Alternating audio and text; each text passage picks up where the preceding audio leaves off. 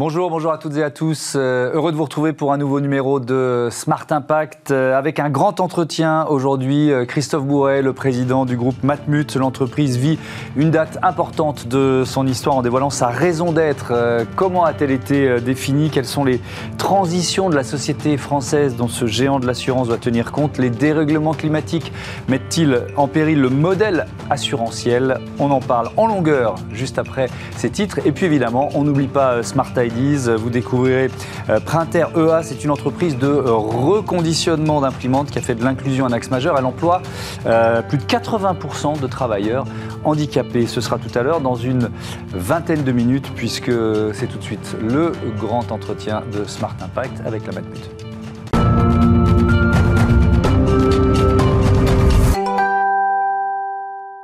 Bonjour Christophe Bourret, bienvenue. Bonjour. Heureux de vous accueillir. Vous êtes donc le président du groupe euh, Matmut. Je disais en titre euh, géant de l'assurance. Euh, je vais donner quelques chiffres pour qu'on en prenne quand même conscience. C'est 6400 collaborateurs, chiffre d'affaires 2020 2,29 milliards d'euros, plus de 4 millions de sociétaires, 7,6 millions de contrats d'assurance gérés. Je commence par le modèle, tiens. C'est un modèle mutualiste. On l'entend souvent ce mot, mais il faut peut-être rappeler ce que ça signifie. Oui, oui vous avez raison.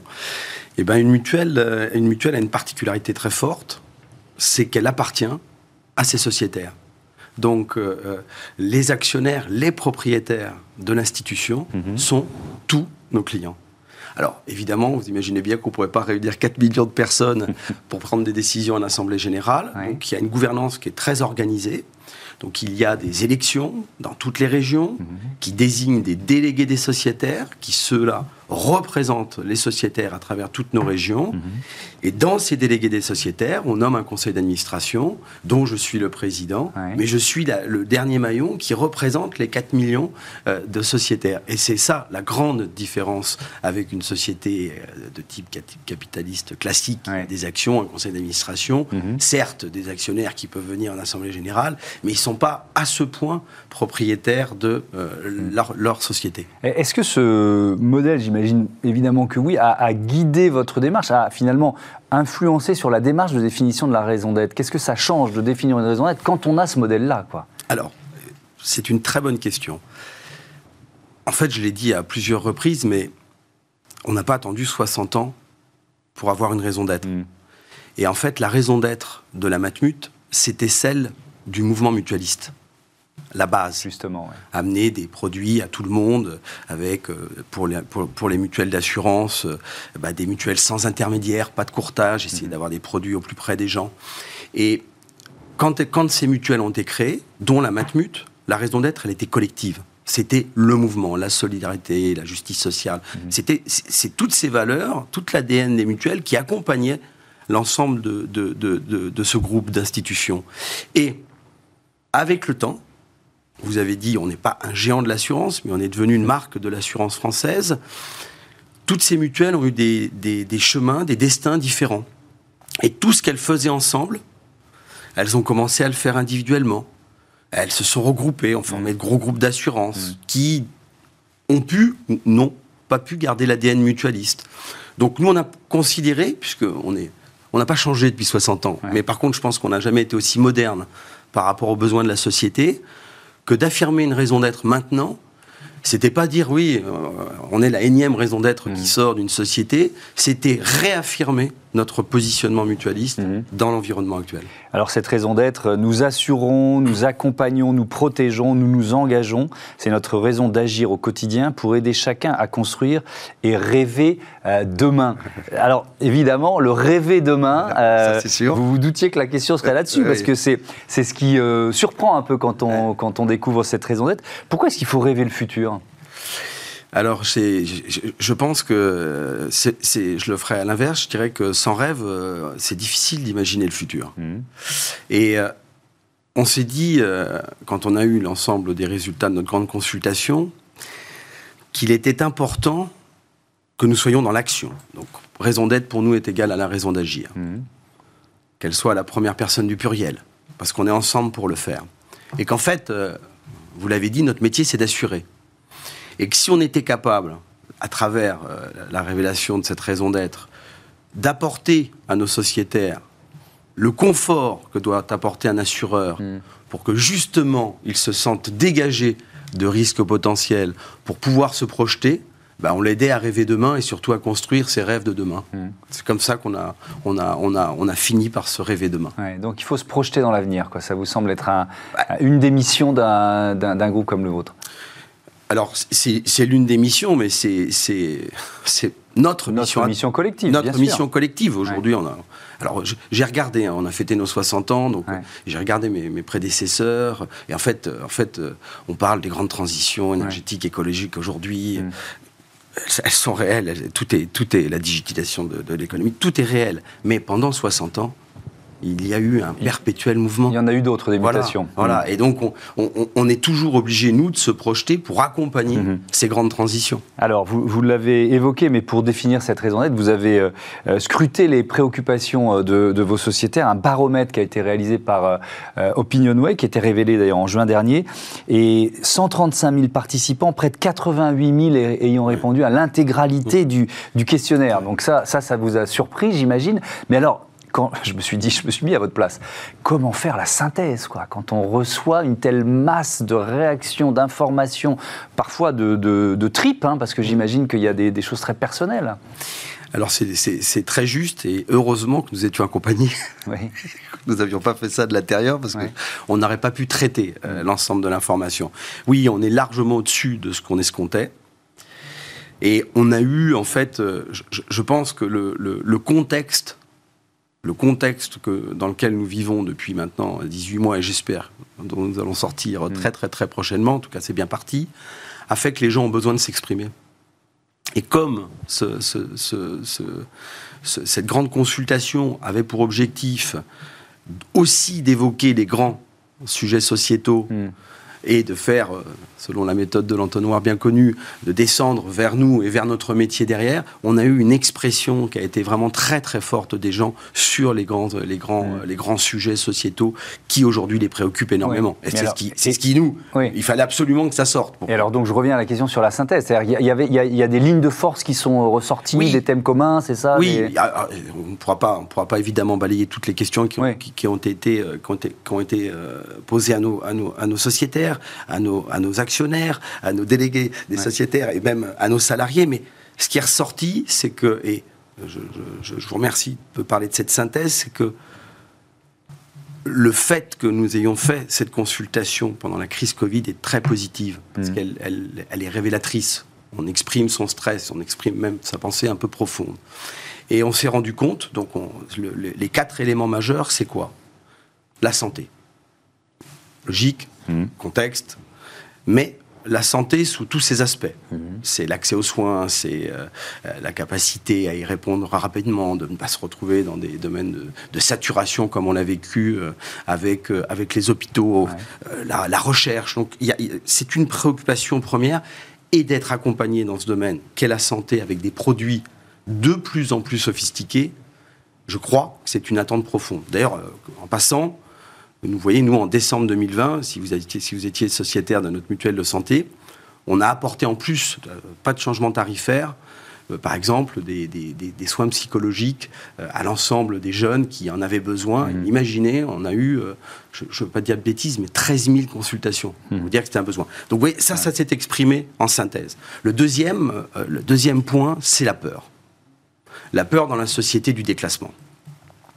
Cette crainte, elle était majeure. Avant, et lorsque nous faisions euh, nos études, nous avions euh, une, une crainte chez les personnes âgées qui, qui rentraient à la retraite, les seniors, euh, du, lendemain, Mhm. et on avait des craintes qui s'exprimaient sur les jeunes qui rentraient dans la société et qui ne savaient pas trop comment ça allait se produire. Et là, en fait, c'est tout confondu. C'est les ados, enfin, c'est les jeunes, Ouais. c'est les, les, les 30-40, c'est les grands-parents, c'est les seniors. Il y a une crainte du déclassement, une, la peur du lendemain. Euh, Je perds mon emploi. euh, euh, je- et, et- et- et là, pour le coup, on s'est rendu compte que c'était généralisé à, à- à- à- à toutes les classes d'âge. Ça, c'est nouveau pour nous. D'accord, donc ça c'est le deuxième élément. Le, Deuxième élément. le troisième, Alors, le troisième élément concerne la cible, enfin, les données, la protection la des protection des données. données. On a été euh, extrêmement étonnés Mhm. de voir que ce sont les jeunes qui se sont le plus exprimés sur le sujet. On pensait par définition, mmh. qu'on ait plutôt trouvé une population de personnes âgées qui allait répondre sur ce, thème de la donnée. Eh bien, pas du tout. C'est une préoccupation des jeunes, la protection de leurs données, de leur environnement, qui est aussi liée derrière tout de suite à la cybercriminalité, mmh. puisque euh, par définition, les deux sont liés. Et cette crainte, là, elle est vraiment dans nos transitions, de, de, grandes transitions de société, mmh. elle est vécue maintenant, toute génération confondue. Et le dernier point, je dirais, c'est sur, euh, c'est sur les solidarités, puisque ah, on ne va pas réinventer la solidarité, vous êtes d'accord mmh. Mais on sent bien qu'il y a des attentes un peu nouvelles. Euh, vous voyez, c'est, et, c'est encore aussi une transition là plutôt, euh, euh, je dirais, liée à l'innovation. C'est, c'est, toute la technologie pour les handicapés, mhm. c'est toute la technologie pour les personnes âgées, prothèses auditives, exosquelettes pour, pour, pour les handicapés des jambes. Et, et il y a véritablement une attente de la part des gens sur ces nouvelles solidarités. Mmh. Euh, Christophe Bourret, j'avoue, j'ai été surpris de ne pas voir, et, là vous venez de faire la liste des, des, éléments saillants, etc., de ne pas voir ressortir les enjeux de climat et de, et de biodiversité. Euh, ils n'ont pas été, j'imagine, gommés, ils sont, ils sont présents, mais ils étaient moins, moins saillants, moins prioritaires que les autres Non, mais c'est que c'est totalement consensuel c'est acquis, c'est rentré, et on, je crois que c'est le domaine dans lequel on vit déjà. Là, on a eu une détection. Ce que, je vous ai donné comme information était de la détection d'éléments de, pour nous très importants dans la, dans la, poursuite et la conduite de nos mm. produits, de notre métier. Et même de l'approche qu'on aura vis-à-vis de nos mm. sociétaires. La transition, elle est déjà, elle est déjà très ancrée dans tous les esprits. Et c'est vrai que quand on. Vous voyez qu'on on n'a pas eu d'étonnement. C'est pour ça que je vous en ai pas parlé, mais il y a eu toute une série de questions sur la transition énergétique écologique. Pourquoi? Parce qu'on a aussi pas mal d'actions dans ce sens-là euh, au sein de l'entreprise euh, en, termes et on voulait tester, savoir si on était au rendez-vous. Mhm. Et les gens sont très aguerris à ce sujet-là. Ils sont dedans. Est-ce que ces, euh, ces, catastrophes climatiques qui sont de plus en plus nombreuses et qui sont de plus en plus violentes, est-ce qu'elles remettent en, en, cause le modèle assurantiel? Est-ce que ça, finalement, est-ce que vous êtes obligé de, de, changer un peu votre logiciel en disant mais on va pas pouvoir tout rembourser euh, à terme s'il y a de plus en plus de catastrophes? Alors, c'est, euh, sans rentrer dans le détail parce que ça serait vraiment trop long, c'est, l'élément majeur de la préoccupation d'un assureur, euh, que ce soit la Matmut, que ce soit AXA, que ce soit mm. n'importe quel assureur français ou européen, voire mondial, c'est l'enjeu majeur. Un.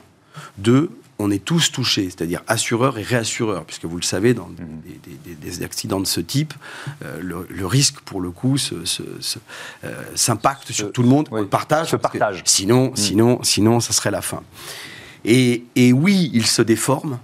Oui, il a un impact sur, sur euh, notre métier. Pour l'instant, on arrive à le contrôler. Mm. Mais si vous voulez, en termes de provisions, donc c'est-à-dire euh, à chaque fin d'année, on a des provisions qui sont liées à des éléments euh, euh, qui se sont passés et qui peuvent venir, qui peuvent, qui peuvent impacter les comptes de l'année d'après. Mhm. Pour vous donner un ordre d'idée, c'est le premier élément de nos provisions depuis maintenant 5 ans qui augmente, qui augmente, qui augmente parce qu'on on, subit cette sinistralité. Alors Sarah, jusqu'où? Eh ben, là, pour l'instant, on arrive à le contenir dans, un, dans un produit à prix défini, mhm. guillemets, mais c'est sûr qu'il aura un impact sur le prix. C'est-à-dire qu'on peut, on, ne sommes pas des magiciens. Bien sûr, c'est logique. Et à un moment, il y aura un impact. Par contre, par contre, il y a énormément d'actions de prévention hmm. qui doivent se mettre euh, euh, en place et qui commencent aujourd'hui, par exemple, sur zoner euh, les, régions qui sont complètement à risque, aider l'ensemble des particuliers lorsqu'ils vont vers l'acquisition d'un terrain ou d'une maison hmm. et qu'ils vont vers l'assureur d'avoir une action préventive en leur disant attention, est-ce que vous avez bien vérifié, de les accompagner pour être sûr. Hmm. Et, et, là, on va, on va, on va pouvoir on n'enlèvera pas malheureusement euh, l'ensemble des éléments climatiques, mais on aura prévenu dans la position que nous sommes d'assureur que notre assuré sera le plus protégé à l'endroit où il est parce que nous l'aurons mmh. accompagné. Alors vous voyez, ça c'est quelque chose qui a commencé et va se multiplier. Euh, vous, nous l'avez dit, cette, euh, ce, baromètre, euh, il, a été réalisé, on était en pleine crise Covid, donc forcément les préoccupations sanitaires ont pris une place très, très importante. là aussi, la, question d'assurer de, un risque comme celui-là, assurer le risque Covid, est-ce que c'est possible? C'est une bonne question, c'est vraiment une bonne question. Je, je ne crois pas qu'on puisse assurer un risque systémique. Hmm. Parce que s'il est systémique, il met en danger un modèle.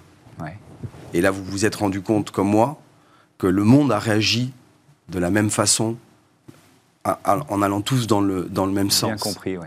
Et je, vais prendre une, je vais essayer de vous donner une métaphore euh, que vous allez comprendre tout de suite. Un risque systémique, ça a été la faillite de Lehman Brothers en 2008. Mhm.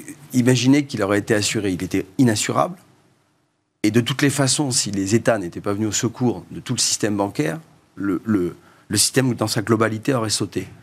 Et la crise Covid a montré qu'on pouvait instantanément, dans le monde entier, avoir le même problème et arrêter quasiment totalement notre économie. Donc non, je ne pense pas que ça soit assurable. Ou en tout cas, si ça l'était, ça ferait sauter le système d'assurance. Oui, donc, euh, donc la réponse, elle, est très claire. Je redonne la raison d'être. Nous assurons, nous accompagnons, nous protégeons, nous nous engageons. C'est notre raison d'agir au quotidien pour aider chacun à construire et rêver demain. Euh, au-delà des mots, pourquoi c'est important? Qu'est-ce que ça représente une raison d'être? Est-ce que c'est une forme d'engagement aussi pour vous, à long terme hein Mais c'est, cette question était mon vœu. La raison d'être, en fait, bon, vous vous doutez bien qu'on a travaillé sur, on a lu des, ouvrages sur la, raison d'être, et moi j'ai beaucoup apprécié tout ce que j'ai lu. Par contre, j'ai mais véritablement retenu un point. C'est d'abord pour les salariés. C'est ce qui fait que le matin, quand vous vous levez, hmm. vous allez remplir vos fonctions, vous soyez fiers de savoir pourquoi vous allez, vous allez travailler. Et le pourquoi de vous allez travailler est très important, mhm. puisqu'il vous motive et il vous dit bon, je suis dans une action qui est plutôt euh, valorisante. Et il a pris encore plus, pardon d'ouvrir une parenthèse, encore plus d'importance euh, avec cette crise. Mais on a, on a, vu beaucoup de salariés qui ont changé de métier, qui se sont posé la question du pourquoi et, et, qui ont fait un pivot euh, via leur réponse. Le pourquoi est fondamental. Et quand vous avez ce pourquoi, et si vous réussissez à, les emmener avec vous, ce qu'on a essayé de faire, je crois que ça marche. Hmm. Mais c'est toute la chaîne de valeur qui s'en trouve euh, euh, grandie. Pourquoi? Parce que le salarié va, va, exercer son métier dans les meilleures conditions hmm. possibles et nos sociétaires vont être accompagnés comme, comme euh, ils ne pourraient pas l'être parce qu'ils sont justement contents de le faire. Et on aura un identifiant pour nos sociétaires qui dira tiens, cette institution, cette hmm. mutuelle, oui, ça ressemble vraiment à ce que je voulais. Donc c'est on part des salariés, et on va jusqu'au sociétaire si on a réussi euh, le chemin du contentement. Ce, baromètre-là, qui est, euh, je le rappelle, hein, c'est quand même impressionnant, 135 000 participants, 88 000 qui ont répondu à toute, le, à, toute l'intégralité du, questionnaire. Est-ce que ça, depuis, vous dites, il, faut qu'on euh, on invente tel ou tel produit d'assurance qu'on n'avait pas dans notre, dans notre gamme? Est-ce que ça a fait naître comme ça une, une nouvelle offre, d'une certaine façon? Inventer, peut-être pas. Améliorer, c'est sûr. Hmm. Puisque tout ce qu'on a détecté, cyber, on a parlé des données, cybercriminalité, hmm. solidarité nouvelle, euh, ben, je vous ai parlé de l'aide psychologique par exemple, euh, sur, sur la période, pendant la période Covid, tous nos produits vont être impactés à un moment ou à un autre par l'ensemble des réponses. Par contre, il faut bien le mesurer, bien le peser. Hmm. Et donc, euh, la consultation, au-delà de la définition de la raison d'être, a ouvert des groupes de travail qui vont aboutir sur l'ensemble de notre gamme à des évolutions, évidemment en fonction de ce que nous avons euh, hmm. détecté.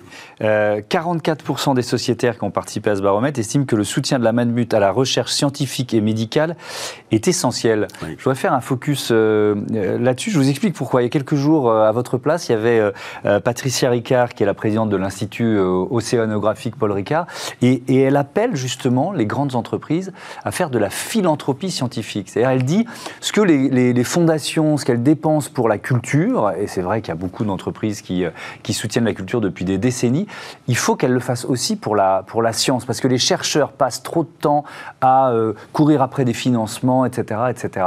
Est-ce que c'est une piste qui vous, euh, qui vous parle, ça? Oui, alors tout principalement dans le domaine de la santé. Bien sûr. Oui, mais, mais alors vous voyez par exemple, à travers la grande consultation, on a pu tester un petit peu l'ensemble de nos actions dans ce domaine qui est la recherche, qui est euh, l'aide euh, euh, à, tout ce qui peut se faire dans le domaine de la santé.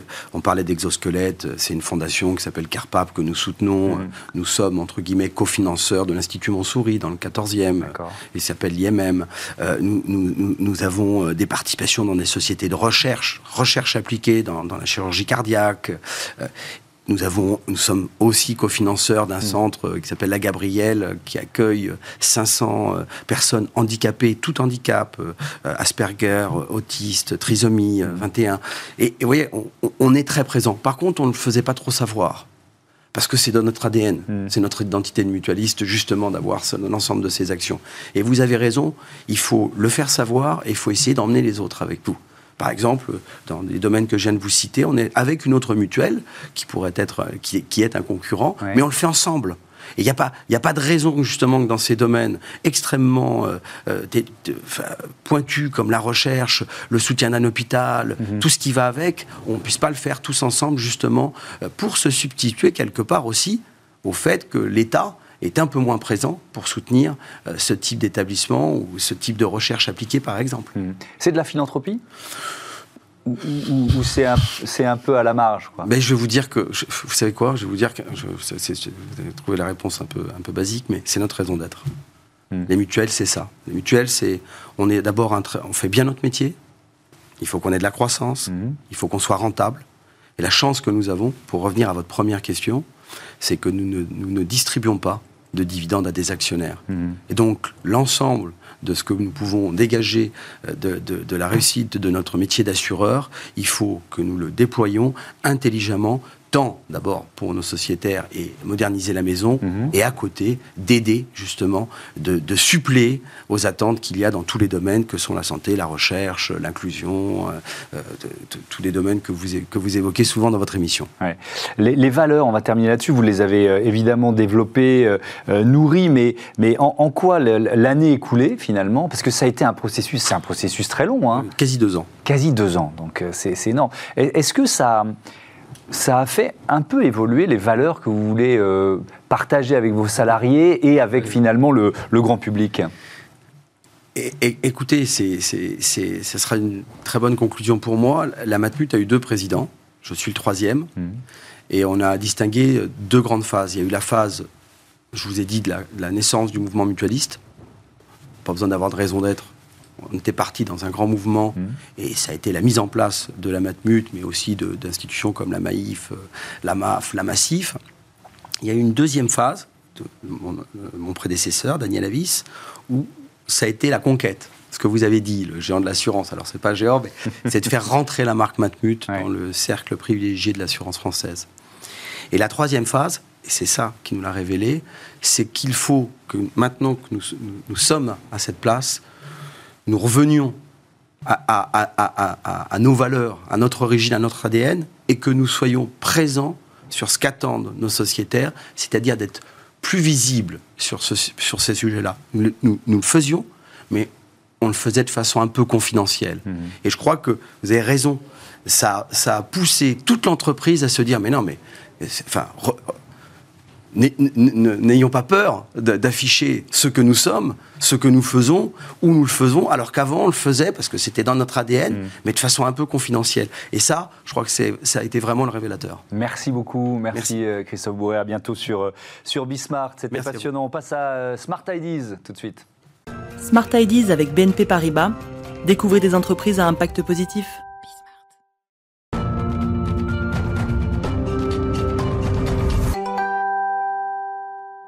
Smart Ideas, euh, on découvre ensemble euh, l'entreprise Printer et son directeur Laurent Bettuel. Bonjour.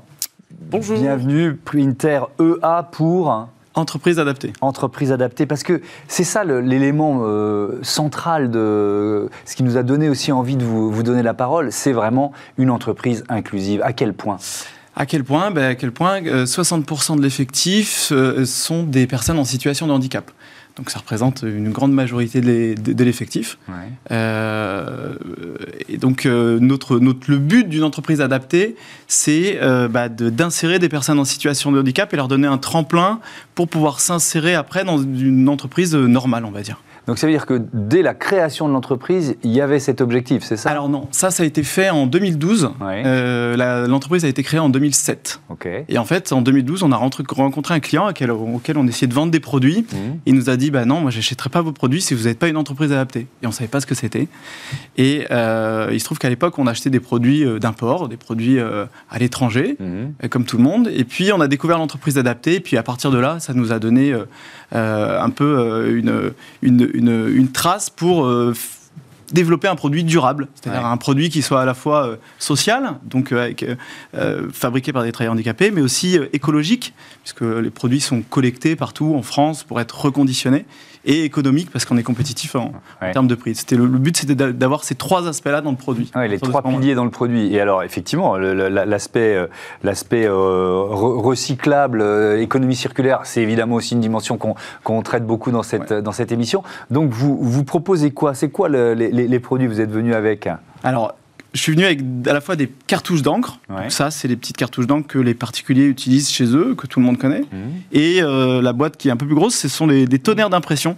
Donc c'est euh, ce que les entreprises utilisent pour euh, toutes leurs impressions. Voilà. Et ce Donc, sont... ça, c'est reconditionné. Alors ça, c'est reconditionné. C'est reconditionné par nous, en France. Tout le travail est fait chez nous. Euh, il faut savoir qu'une ce produit-là, c'est environ 30 minutes de main-d'œuvre. Donc c'est ultra générateur d'emplois en France. Et il faut savoir que fin des années 2000, il y avait quasiment plus d'usines en France qui fabriquaient ces produits-là.